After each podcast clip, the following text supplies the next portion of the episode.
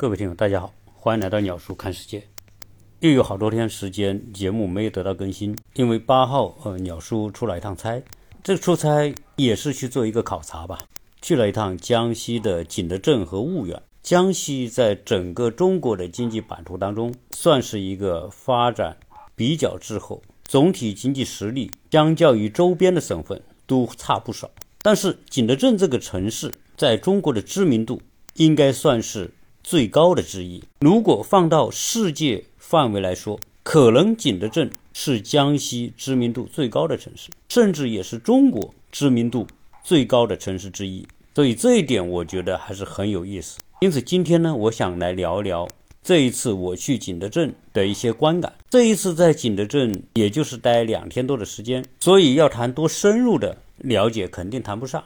但是如果结合过去很多年去过，景德镇的感受，那么把这个时间拉到一个十年的跨度来看，景德镇还是有很大的变化。而且，景德镇作为中国的一张文化名片，也越来越呈现它应有的一些精彩。我知道江西是有很多的听友，包括景德镇也有听友，只是这一次呢，没有机会和生活在景德镇的听友进行深入的沟通。当然，在景德镇朋友还是很多，因为我在。建材行业工作了十多年，佛山的一大产业就是陶瓷，有相当多的从景德镇陶瓷大学毕业的人在佛山工作。中国唯一的一所陶瓷主题的大学就坐落在景德镇。景德镇是一张具有世界知名度的历史文化名片，但同时，如果我们到各地去旅游，甚至到其他国家去旅游，会看到景德镇的陶瓷卖到世界各地。当然，我们会看到，在一些高端的卖场有来自于景德镇的产产品，特别是日用瓷的产品。但同时，我们也会看到景德镇的很多很低端的瓷器也在世界各地买。所以，对于很多人来说，景德镇的瓷器在印象上是历史悠久、很有知名度、很有品位。但是在一些视觉上，特别是看到一些街边。地摊所摆卖的一些景德镇的瓷器，是否又很低端？我在美国的亚特兰大华人超市也会看到景德镇的瓷器在卖，但是大多数都是低端的廉价品。我说到这句话的时候，我相信很多景德镇的听友可能会心里觉得不舒服，觉得我的感觉是很有偏差的。如果您有自己的看法，欢迎大家加鸟叔的微信幺八六零七三幺八二零零，站在不同的角度。我们对景德镇这个城市肯定有不同的认知，希望大家帮我补充和纠正。我先给大家介绍一下景德镇这个城市，因为我相信我的听友绝大部分对景德镇的了解和我一样，只是一个印象，甚至有很多的听友根本就没有去过景德镇，因为景德镇它的位置在过去来说是相对比较偏的。即便高铁已经通遍全国的今天，我从长沙去景德镇，一定要经由另外一个城市转车才能到；或者我从长沙到武汉转车到景德镇，或者从长沙到南昌转车再到景德镇，这个时间都是四五个小时，差不多相当于我从长沙到上海的时间。可见景德镇它不处于我国的交通主干道上面，江西的主干道。有两条，一条是浙赣线，从江西由西向东，经过萍乡、南昌、上饶，进入浙江，直达杭州、上海。另外一条比较新的主干道是京九线，从北京到九龙，中途经过江西的九江、南昌、赣州，也没有经过景德镇。景德镇位于江西的东北部，它的西北边就是安徽，它的东边是婺源。从景德镇去安徽黄山，开车也就是两个多小时的路程。景德镇的总面积是五千两百五十六平方公里，大概和上海的面积差不多，面积不算大。它下面有两个区，一个县级市，一个县，也就是它下面的县级单位只有四个，算是面积比较小的地级市了。为什么会这样一个情况？这和景德镇的历史是有关联。景德镇最早设立镇是在东晋时期，那个时候叫做昌南，就和现在的江西的省会南昌是颠倒过来，隶属于江州。到了唐代的天宝元年，更名为浮梁。今天浮梁这个地名仍然存在，所以你要到景德镇去玩，你会看到地图上很多的地名都有浮梁。今天你在景德镇的大街小巷走的时候，也会看到浮梁这个名字。到了北宋景德元年，昌南这个地方就被定名为景德镇。作为一个小镇，它是隶属于浮梁县，所以浮梁管的地方比景德镇其实要更大。在全国有好多个这样的城市。比如说佛山，我们知道佛山今天是广东仅次于广州、深圳之后排第三名的大城市。但是最早的佛山也是一个小镇，隶属于南海县。后来佛山变成了一个地级市，才把南海、顺德、三水、高明一起划归到了佛山。在新中国成立之后，景德镇就从浮梁分离出来，单独设立了景德镇市。然后到了一九六零年的时候，浮梁就反过来被并入了景德镇。今天的景德镇仍然是以它的瓷器闻名世界，所以被称为世界瓷都。据在景德镇的朋友讲，生活在景德镇的人，百分之五六十的人的工作都和瓷器这个行业有关系。当然，景德镇也不完全是瓷器，它还是中国重要的航空工业城市。有很多大型的飞机制造相关的企业也在景德镇。我们这一次在景德镇转悠的过程当中，还看到景德镇有一个直升飞机研究所，所以景德镇也是中国直升飞机工业的摇篮。曾经在九十年代，景德镇的昌河汽车也是闻名中国。当然，现在这个昌河已经被改造了，生产的车也不再是那种小面的了。在改革开放之前。景德镇有许多大型的瓷器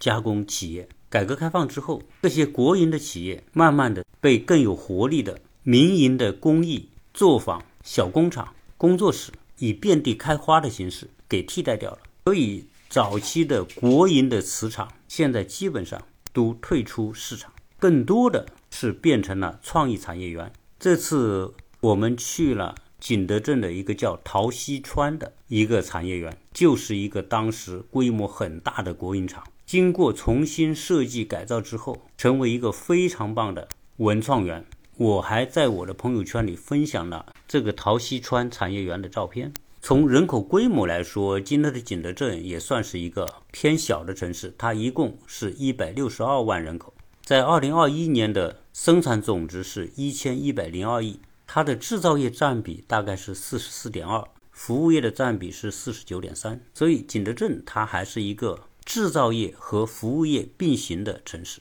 我们在景德镇的很多朋友讲，如果你在景德镇街上走，你会觉得这个城市就是一个很休闲的，大家不紧不慢。那巨量的瓷器基本上都隐藏在景德镇的大街小巷的那些民房里面，而且景德镇的瓷器产业的。分工已经非常的细致和专业，大部分的私人作坊做的就是某一个单一的工序的对外加工协作，有很多的工作室，他根本不用自己做任何的加工，只要将设计交给这各个环节，就可以做出很漂亮的瓷器。由于大量做瓷器的都是一些工匠和手艺人，当然也有很多艺术家，因为大量的。瓷器是要画图案上去。今天你到景德镇的那些大街小巷摆的那些瓷器摊子，特别是景德镇陶瓷大学，很多的学生都参与瓷器的制作、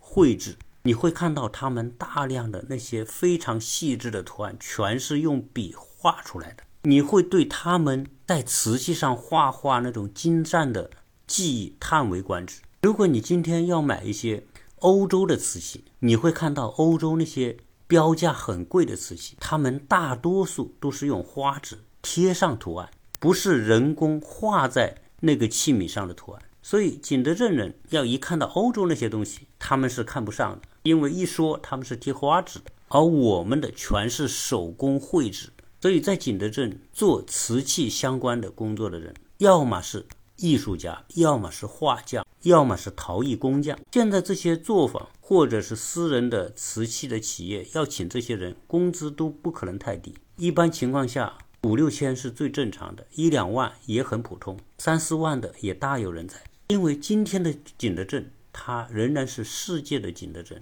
常年都有世界各地的人到景德镇来收购、定制那些精美的瓷器。所以，景德镇这个城市其实是非常的富裕。从网上我能查到的数据，景德镇这个地区的人均生产总值大概是在六点八万人民币，也就是一万美元左右。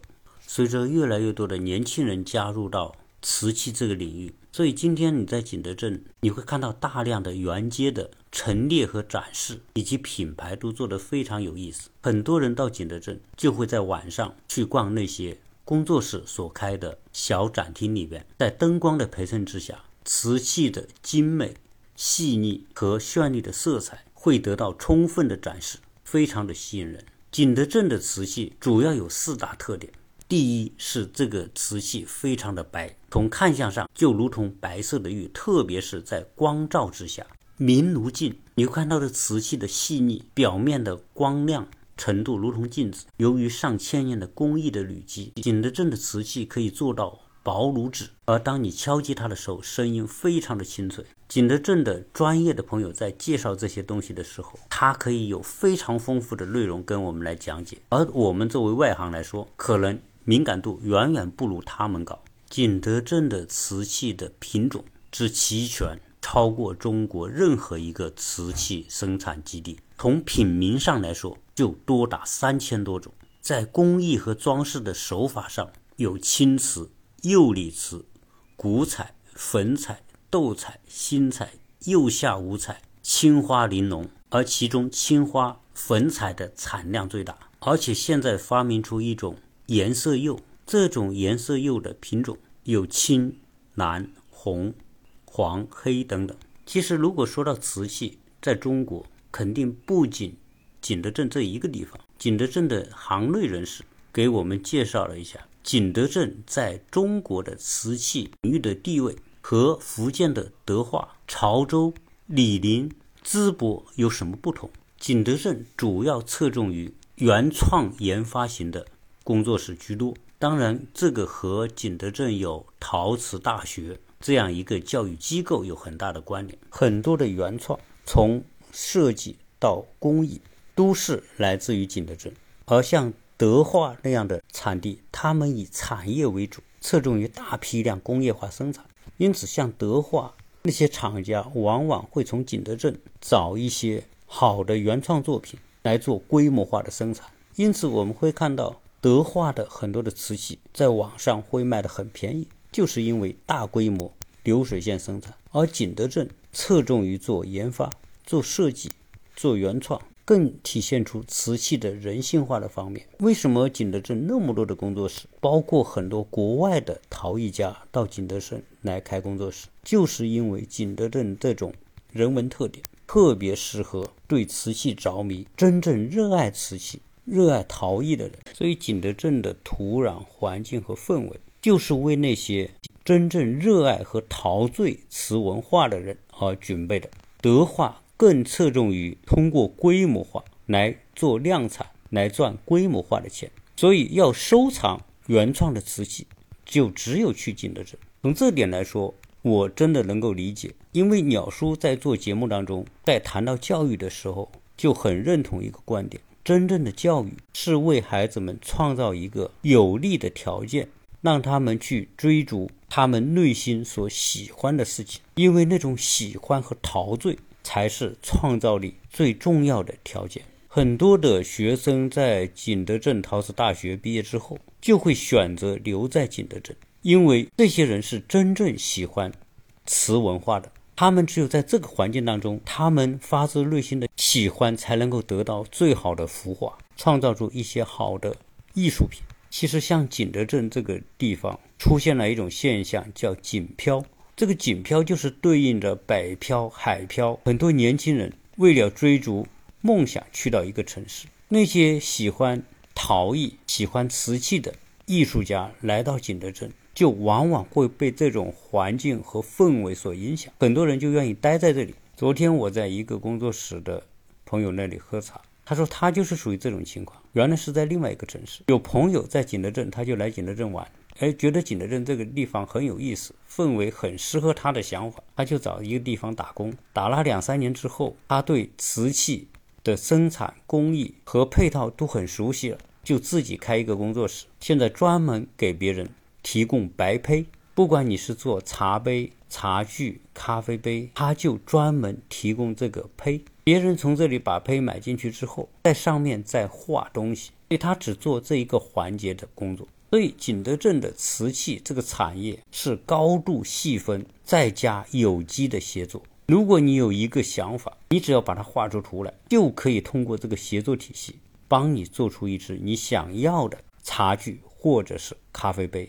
随着景德镇的瓷器行业从业者的年轻化，许多有九零后、九五后的年轻陶艺家、工匠和画师，他们将这种瓷文化和民宿做结合，所以就出现了很多的以瓷文化为主题的民宿，甚至有一条街长达五六公里，政府将那条街有意的把它改造成一条民宿走廊。原街的很多的民宿一楼都是做成瓷器的展厅，而且展示做得非常的到位，那种情调、氛围、休闲的感觉，吸引了大量的年轻人在节假日和周末的时候汇集在这些民宿，一边休息一边享受陶艺的精彩。当然，由于受疫情的影响，可能这两年客流。不像往年那么多，所以从这个方面来看，景德镇的瓷文化以及作为一个千年的世界瓷都，它正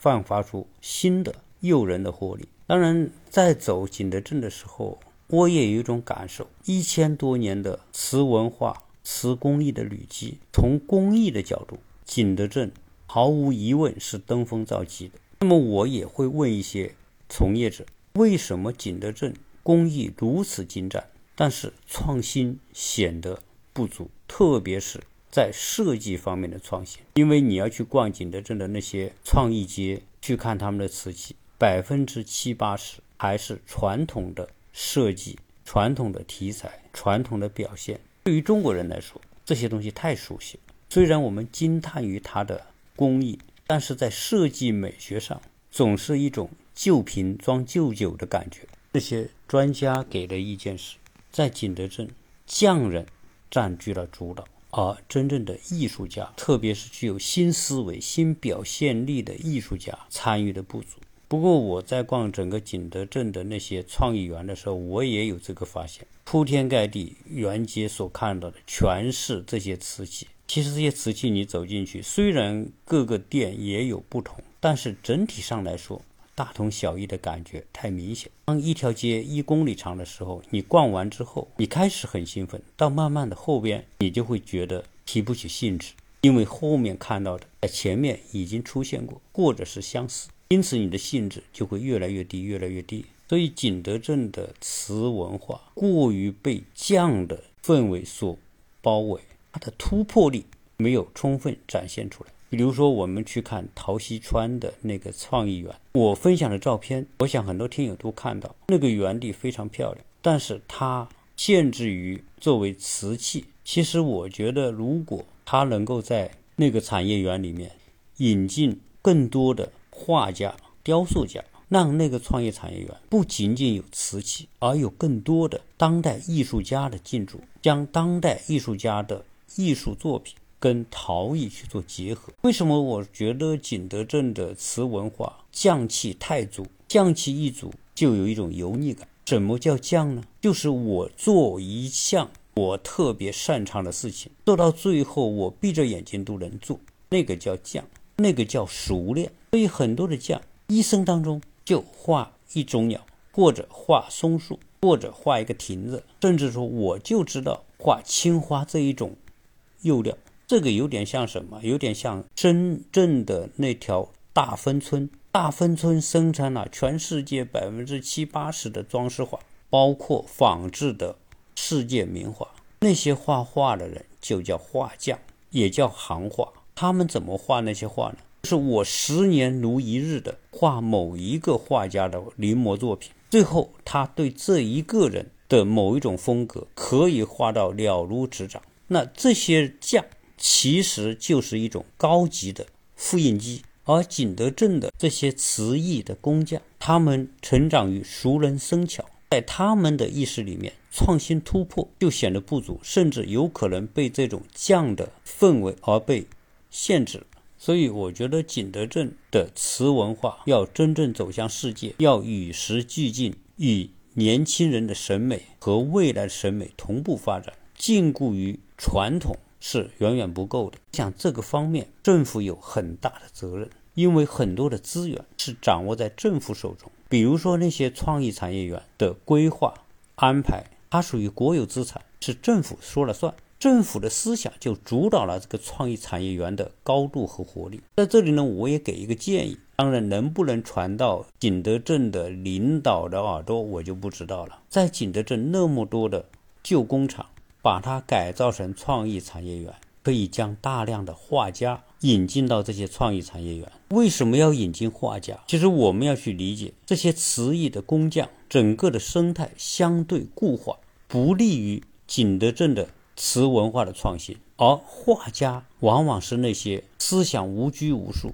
没有约定俗成、没有条条框框。真正的当代艺术家是最具美学创新能力的一群人。如果景德镇能够形成一些以当代艺术为主题的创意产业园，甚至可以免费提供空间，让那些艺术家进驻。艺术家的进驻可以结合当下的自媒体和网红文化。将这些当代艺术家的工作室变成传播的内容，再将他们的一些创作的作品转化为词艺设计的新内容。所以，一个老的传统的词艺的工匠体系和一个无拘无束、以创新创作为乐趣的当代艺术家群体的结合，可能会极大的改变整个景德镇词文化创作的生态环境。其实这个只需要领导们的一个想法，因为在景德镇那些旧的国营厂都是属于国资委下面的资产。对于很多的艺术家，他需要的是一个环境、一个氛围、一个轻松、没有生活压力的条件下的创作。景德镇这样的城市，休闲轻松、生活成本相对低的氛围之下，会给会改变艺术家的生存处境。虽然景德镇它不是北京，不是深圳，但是景德镇的历史和传统以及它已有的知名度，如果能够引进这些当代艺术家和画家，对景德镇这座城市会带来不可估量的影响。对于景德镇陶瓷大学作为一个理工科类的大学，大量艺术家的进驻，对这个大学也是非常有利的。说不定可以将景德镇改造成一个休闲艺术之都，进而把景德镇发展成一座新兴的以艺术为核心的网红城市。今天我们打开小红书，可以看到在小红书上大量的画家在上面展现他们的创作过程。而且吸引了大量的人围观，所以一旦景德镇能够做这样一种转型，大量的艺术家、画家进驻，他们的创作过程就是自媒体传播的最好内容和题材。在这种氛围之下，政府只要把这座城市的一部分区域的环境进行提升和改进，有可能整座城市都可以变成自媒体传播的内容。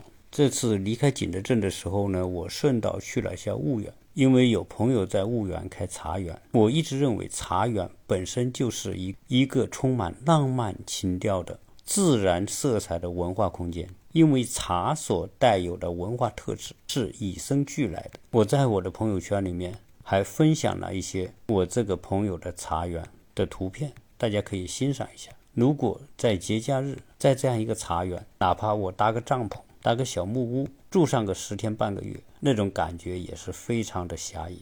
如果再在茶园里面养上上万只鸡，所有的鸡吃着茶园的虫子长大，而所有的茶园又不需要打农药去杀虫。如果有这样一个环境，我的听友，特别是在华东江浙地区的听友，由于它离婺源特别近，就可以在周末和短假期到这样一个茶园环境当中来度假喝点茶园走地鸡所炖出的鸡汤吃吃当地农民的农家菜骑自行车在茶园里边越野。鸟叔顺便带领大家在茶园的帐篷涂鸦晚上点上一堆篝火一起围炉夜话。这种感觉想想都让人陶醉。有兴趣的听友可以加鸟叔的微信幺八六零七三幺八二零零。分享您的想法谢谢大家收听。